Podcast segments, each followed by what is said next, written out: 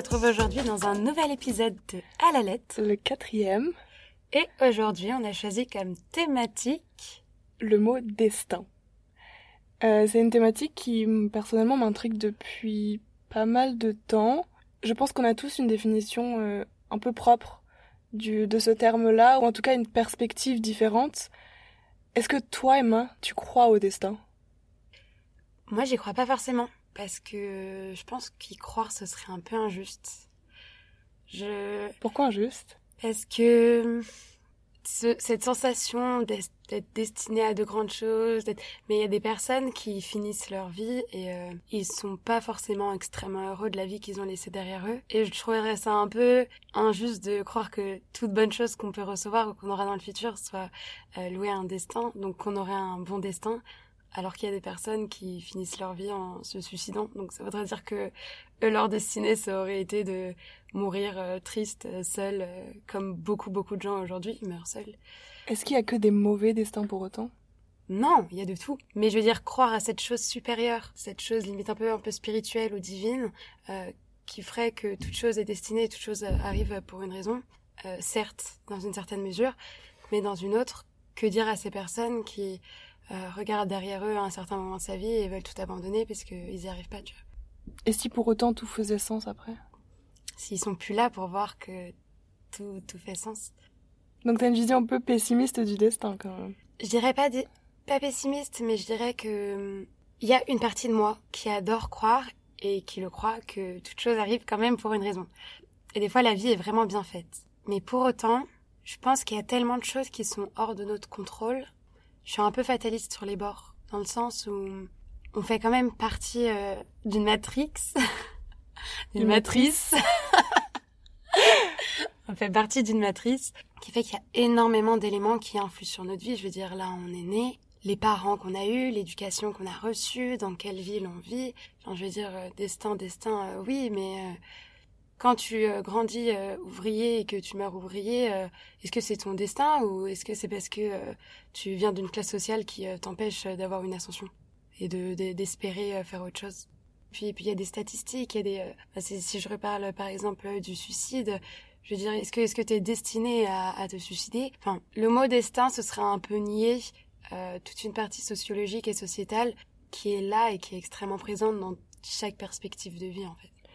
Et pour autant, tu crois pas que le simple fait que tu sois né, que je sois né, que vous derrière ces écouteurs soyez nés, c'est pas un coup du dessin, je veux dire la probabilité pour que deux êtres se rencontrent, décident ou ne décident pas de faire un enfant, mais que l'enfant soit là et que cet enfant, ce soit toi, ce soit moi, ce soit nous, quelle est la probabilité pour que ça arrive? Si le destin existait, je crois que c'en est peut-être la preuve ultime. Vu comme ça, c'est vrai que...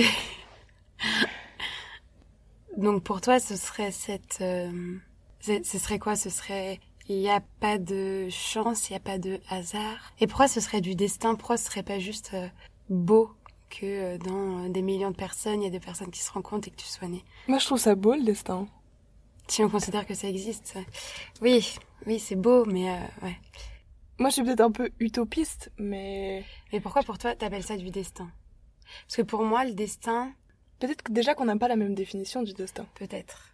Pour moi, le destin, c'est plus une espèce de guide qui nous dit « T'as vu, je te l'avais dit. » Ah, pas dans un mauvais sens. Non, de, t'as vu, je te l'avais dit. Mais c'est nous qui gardons le contrôle de ce que l'on fait. Juste le destin, c'est hum, quelque chose qui est en nous, parce que je crois que le destin, c'est en nous. Il n'y a pas, pas une forme supérieure qui guide tous les hommes. Je crois que le destin guide chacun de nous intérieurement, intrinsèquement. On garde le contrôle sur nos actions, sur nos émotions, sur notre pensée. Juste le destin est là pour nous faire un petit coucou à la fin et nous dire euh, peut-être que c'est ainsi. Ok. C'est vrai qu'on n'a pas la même définition du coup. Mais c'est hyper intéressant qu'on n'ait pas les mêmes définitions. Pour moi, là, ce que tu cites ou ce que tu décris, euh, c'est plutôt ce que moi je me réfère à une intuition. Mon petit sixième sens à moi, quoi. Quand je vais prendre euh, une décision, cette sensation que tu parles d'un guide que tu peux avoir en nous, moi, c'est un peu la même définition du coup que j'ai, mais je la nomme intuition dans le sens, quand je vais devoir prendre une décision, je vais chercher en moi une sorte de petit indicateur, soit qui me fait un ding vers soit un ding rouge. Non, non, non, pas bien là. pas bien, stress, angoisse, euh, ça va pas, euh, on le sent pas, tu vois, on le sent pas. Mais ça, pour moi, c'est pas, c'est pas, c'est pas le destin. Pour moi, ça, c'est plus mon sixième sens caché qu'on devrait tous apprendre à écouter au fur et à mesure de notre vie. Moi, ce que j'appellerais plutôt destin, c'est au sens de destinée. Et peut-être que je suis influencée aussi par ça parce que je viens d'une famille musulmane et que dans l'islam, euh, le destin, ça a une place très très importante. C'est-à-dire qu'un peu notre vie est écrite à l'avance selon la main de Dieu et euh, Dieu a prévu euh, tout pour nous. Et j'ai souvent entendu dans ma famille, à chaque fois qu'il se passait quelque chose, disait Mektoub. qui veut dire? Euh, C'est euh, voilà, c'est parce que c'est Dieu qui euh, l'a voulu, c'est écrit, euh, c'est c'est le destin, tu vois, c'est comme ça. C'est dès qu'il se passe un truc, tu dis mais pourquoi il s'est passé ça? Tu dis bah c'est le mektoub. ok, je vois. Et peut-être que du coup j'ai j'ai j'ai grandi avec cette vision du destin qui est plutôt une trajectoire, une trajectoire de vie. En fait, il y a un peu une dualité en moi qui qui s'insère, enfin qui se crée, c'est ce, ce, côté religieux et spirituel qui me, qui me parle d'une trajectoire, et mon côté hyper engagé, hyper rationnel, euh, qui, qui, qui parle de trajectoire sociale. Et moi, je suis là, vous, les cocos, il y a un truc, ça va pas ensemble. J'entends totalement ce point de vue-là parce que le destin, et c'est drôle parce qu'on a eu cette discussion avec euh, un camarade de classe très récemment, qui me disait, oui, mais le destin, en fait, ça nous déresponsabilise de nos actions. Parce que, quoi qu'il en soit, si on était amené à faire telle action, c'est un peu comme si on légitimise les mauvaises entreprises, nos mauvaises entreprises. Dans ce spectre-là, le destin gâche aussi un peu la surprise de la vie. Et du coup, le destin, finalement, est-ce qu'il nous fait subir la vie? Est-ce qu'on garde un contrôle d'action sur notre vie? C'est toutes ces questions-là que le destin amène et pour le moment, moi, j'y ai pas de réponse je sais pas si on peut avoir une réponse. Est-ce qu'on est des esclaves? Est-ce qu'on est des, acteurs? Est-ce qu'on est actif? Est-ce qu'on est passif finalement? Ouais, quel, quel contrôle on garde sur notre vie?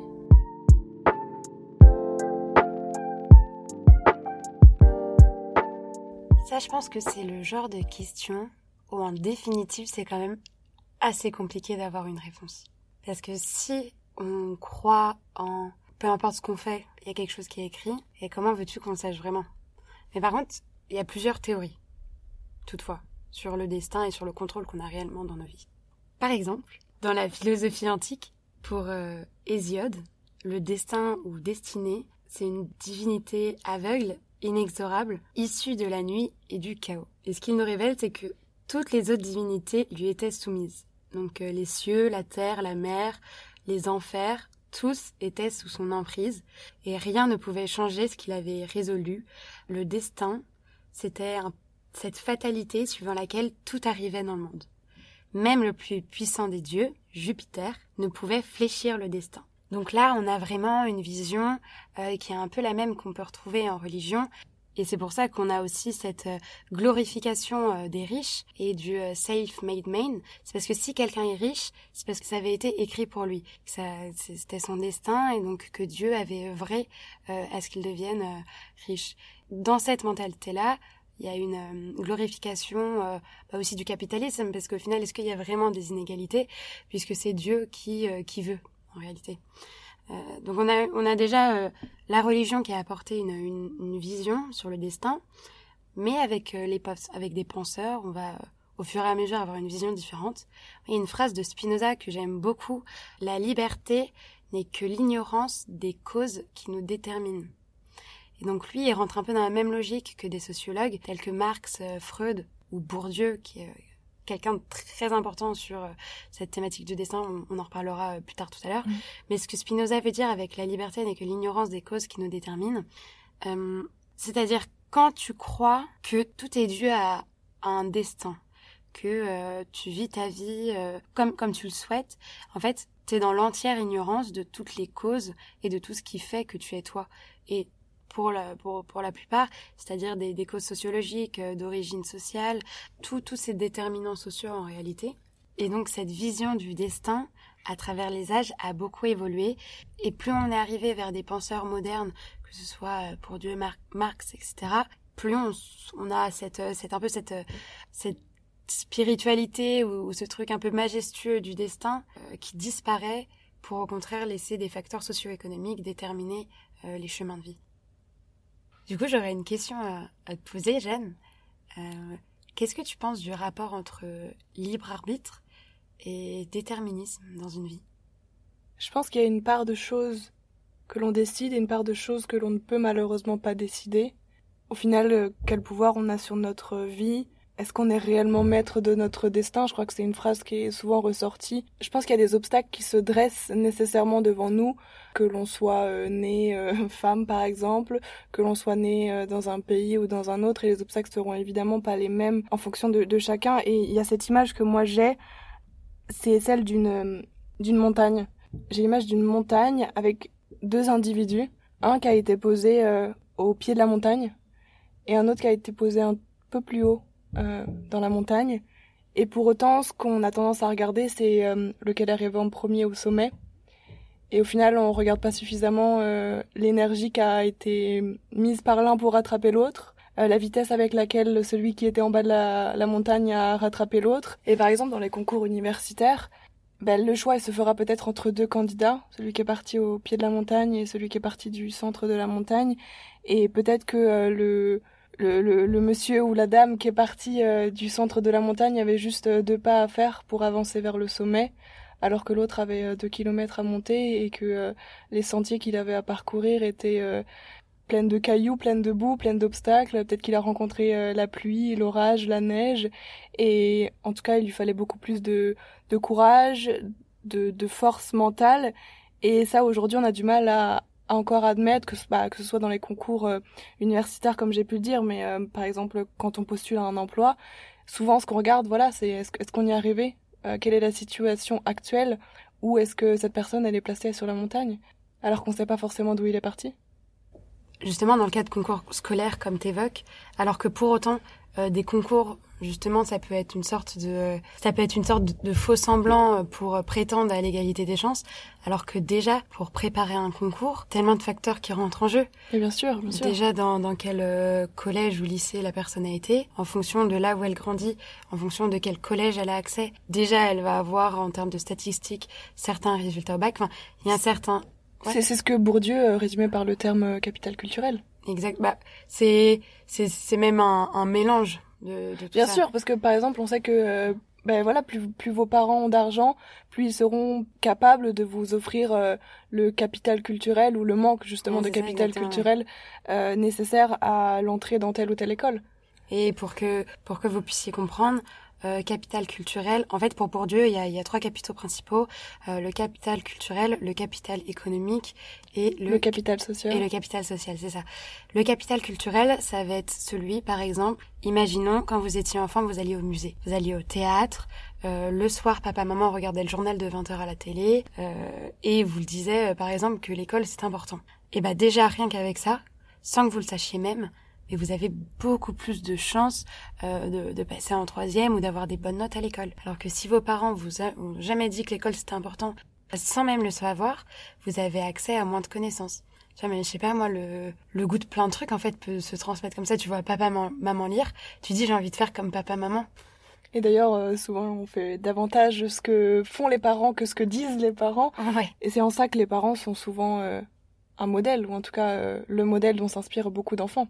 Et c'est en ça aussi que le rôle des parents est important et que le rôle de l'éducation est tout autant, mais l'éducation peut pas forcément combler toutes les lacunes euh, qui n'ont pas été euh, données euh, dès le départ. La famille, c'est un lieu important parce que ça fait partie euh, des, des étapes de la socialisation primaire. en tout cas, ce qu'appelle euh, Bourdieu. C'est un terme sociologique. En gros, ça équivaut à, t'as plusieurs étapes dans ta vie euh, où tu te forges et où tu te crées, où tu te développes sans même le savoir. Donc la famille, forcément, c'est ce qui va te, te permettre de devenir en tant que personne.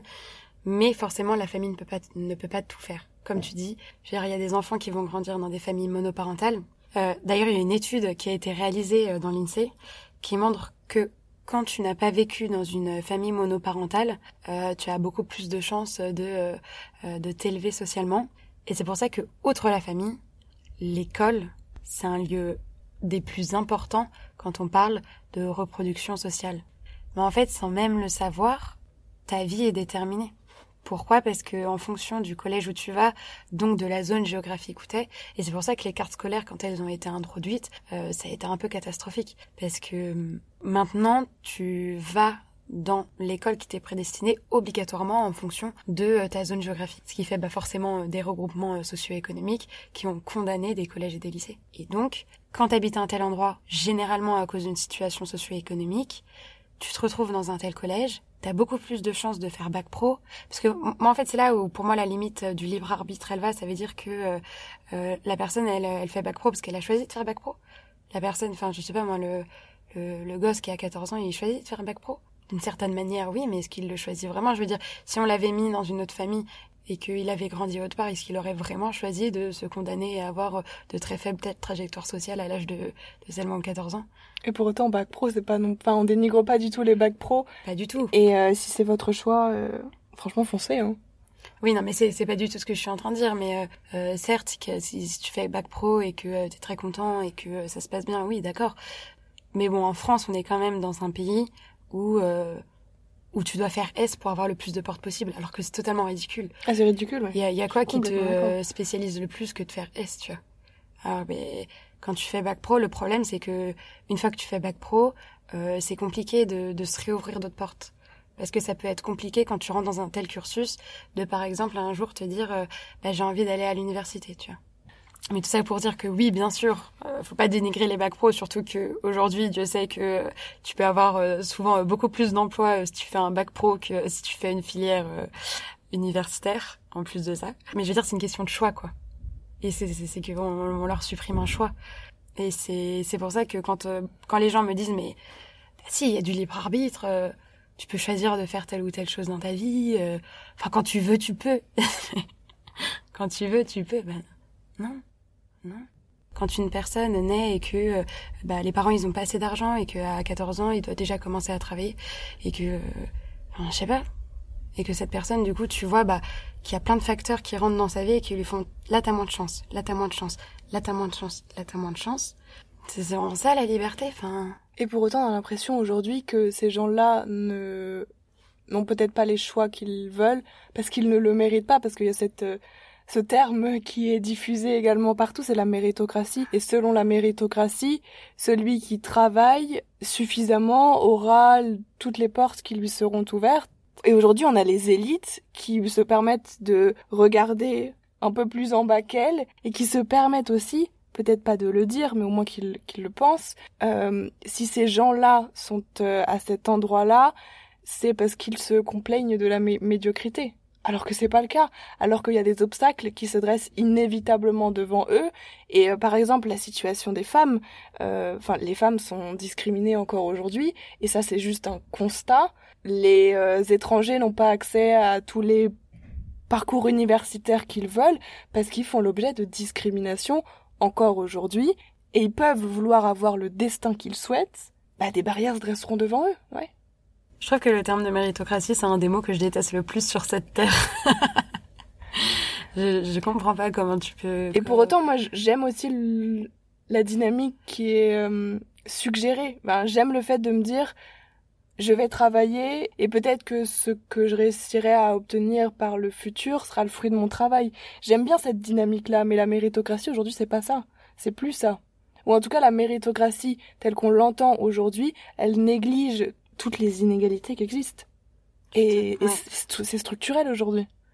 Et c'est tellement structurel qu'on peut pas les changer. Même quand on a essayé de mettre des quotas en politique pour que les femmes soient davantage représentées, on nous a dit euh, que les femmes allaient être désignées obligatoirement, et là du coup c'est un, c'est une véritable confusion entre les termes désignation obligatoire et, et quota, et on a dit également que euh, elles allaient donc être désignées obligatoirement et qu'elles ne en sont en conséquence pas compétentes. Alors que c'est pas du tout le cas. Le but c'est juste de se dire OK, on va mettre les femmes et les hommes sur la même ligne de départ.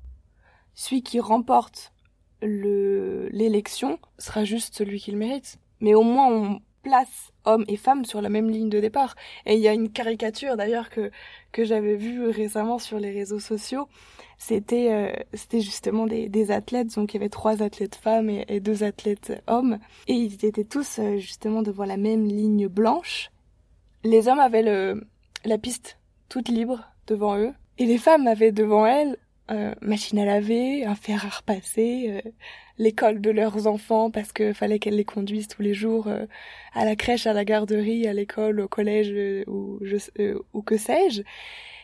Et au final, comment est-ce que les femmes peuvent arriver sur la ligne d'arrivée au même moment que les hommes avec ces obstacles-là, avec de telles contraintes qui se dressent devant elles inévitablement hum, Ça me fait ce que ce que tu me dis, ça me fait penser à une étude qui a été réalisée où il comparait les effets du mariage sur la vie des hommes et des femmes, donc des conjoints.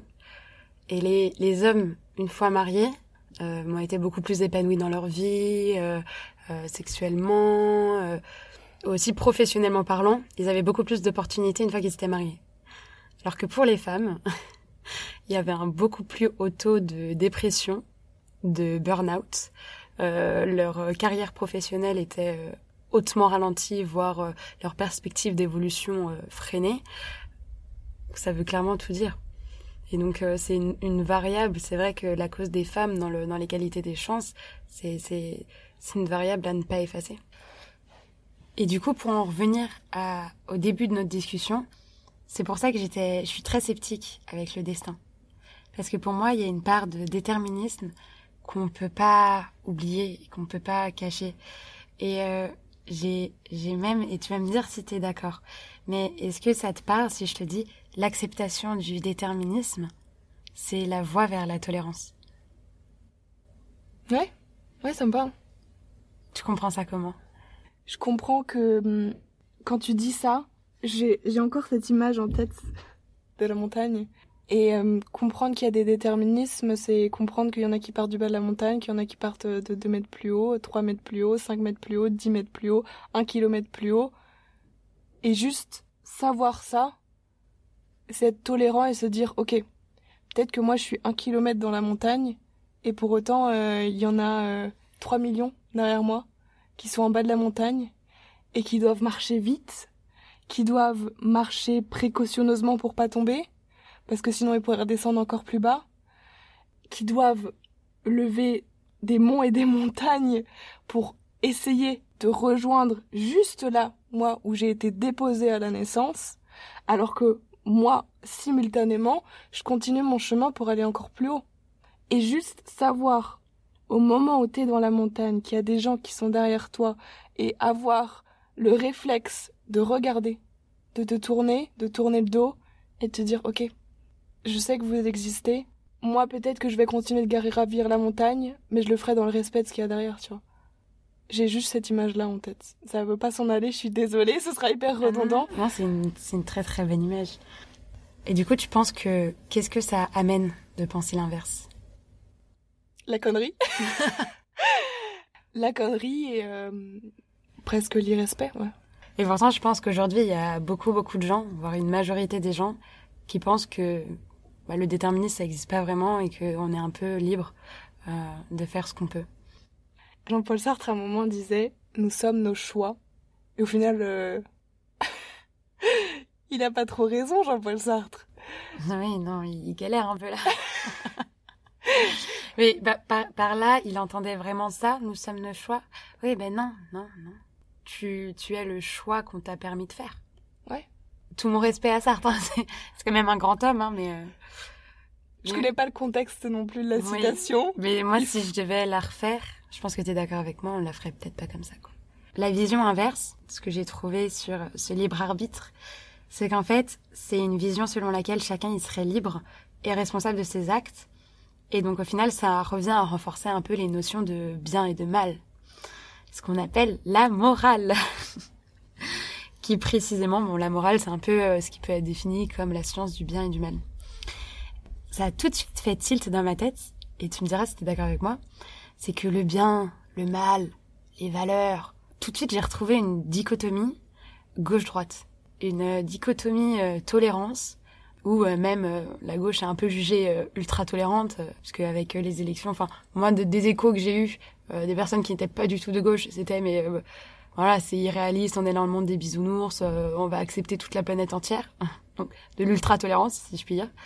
Et, euh, Et, et, à chaque fois que je parle des gens avec des gens qui sont de droite, voire d'extrême droite, il y a ce besoin de retourner aux valeurs. Et ça se voit avec le retour aux valeurs anciennes, déjà la perte du droit à l'avortement aux États-Unis, les manifs pour tous. Donc je sais pas si c'est d'accord avec moi, mais je trouve qu'il y a une dichotomie et qui est de plus en plus forte entre faut être tolérant et c'est la société qui détermine ce que tu fais et entre on a du libre arbitre. Oui et non. Je trouve justement qu'on arrive trop à cette dichotomie que tu as évoquée euh, entre une gauche tolérante et une droite euh, un peu intolérante.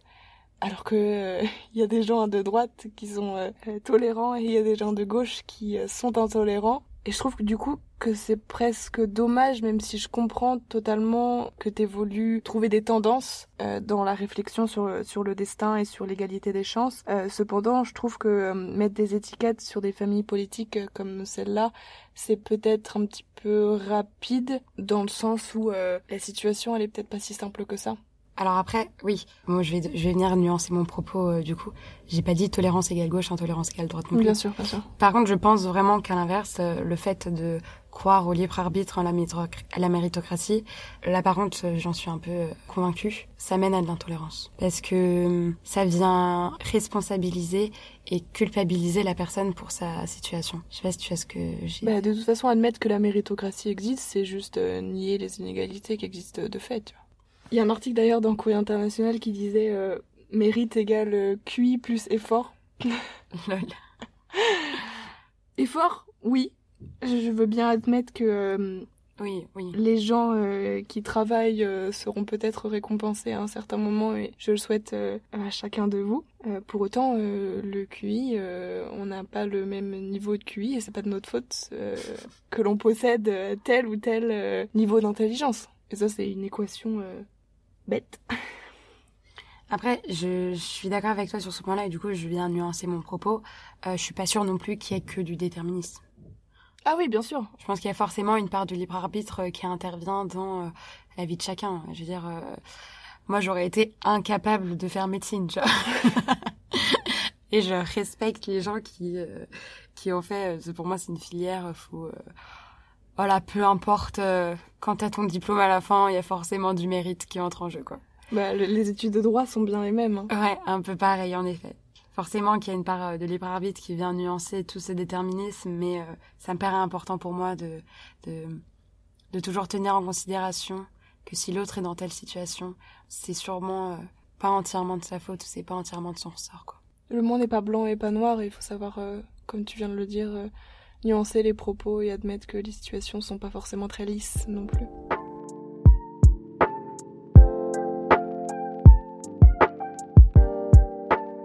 Et pour conclure, j'aurais une dernière question à te poser, Emma.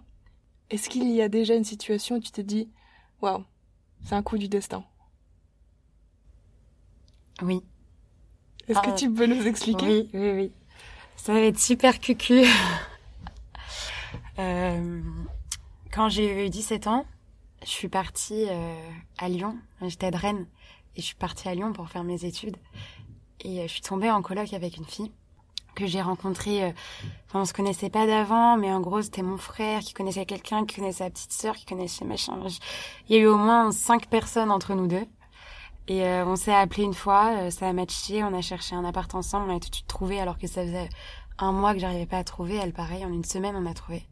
Et franchement, euh, ça c'est ça c'est forcément une bonne étoile ou quelque chose, tu vois. C'est ce genre de rencontre, euh, ça change toute ta vie. Et c'est trop beau pour être un hasard. Et cette fille-là, en tout cas le, fait de m'être retrouvée avec cette fille-là, euh, ça m'a révélé. Ça m'a, j'ai commencé une nouvelle vie. J'ai pas dit au revoir à toute ma vie d'avant, mais j'étais, enfin, oh, c'était génial quoi. C'était incroyable, c'était magnifique à vivre et, euh, et voilà, on était parfaites l'une pour l'autre. C'était le premier signe de ta bonne étoile? Ouais, ouais, ouais, ouais. Maureen, c'est le, le, le, premier signe de très belles choses qui me sont arrivées dans ma vie après. Et, euh, et le bonheur auquel elle, elle m'a elle m'a donné accès, c'est un bonheur que je sais que je peux atteindre et que je dois atteindre. Et que je me résoudrais pas à être euh, euh, moins heureuse que quand je l'ai été avec elle. C'est clairement une des personnes qui compte le plus pour moi. Et, euh... Hommage à Maureen alors. Ouais, ouais, hommage à Maureen, à cette personne extraordinaire. Et toi, Jeanne? Ah, waouh Il y a une fois où j'ai envoyé un mail à une certaine Félicité Liamokoro. J'étais engagée associativement dans une association qui s'appelle UMA. C'est une association euh, humanitaire étudiante euh, pour laquelle j'organisais des rencontres, témoignages, pour parler des droits de l'homme, pour parler du devoir de mémoire. Et j'avais envie de parler ou que l'on parle surtout pour les étudiants de la thématique du génocide du Rwanda. Donc je fais mes petites recherches très basiques, rescapé du génocide des Tutsis du Rwanda euh, sur Internet. Et euh, je tombe sur une page euh, d'une association qui s'appelle Ibuka. Et je me dis, waouh, c'est cool, c'est une association de rescapés. je pense que je pourrais trouver des intervenants qui accepteraient de venir parler et témoigner. J'envoie un mail et on me répond, coucou Jeanne. je accepte de venir témoigner devant les étudiants et je le ferai même deux fois s'il le faut et féliciter si tu passes par là. Euh, ben, c'est une copine euh, en or, une femme qui a quatre merveilleux enfants, qui est rescapée du génocide euh, des Tutsis du Rwanda, qui vit aujourd'hui en Belgique, qui a le sourire sur les lèvres et les yeux qui pétillent à chaque fois qu'on la voit, et qui nous a emmenés au Rwanda cette année. Et c'était un des plus beaux coups du destin. J'ai envoyé un mail et elle m'a répondu et J'aurais pu ne pas trouver cette association, j'aurais pu euh, pas oser envoyer le mail, j'aurais pu trouver d'autres contacts euh, à faire intervenir pour Uma.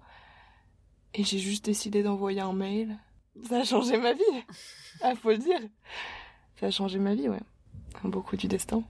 Ouais, très très beaucoup du destin. Pour conclure, si le destin n'est certainement pas une chose absolue, quand même, des fois, la vie fait bien les choses. Moi, je vous dirais vivez. Vivez comme vous voulez, vivez et peut-être que tout fera sens à l'arrivée.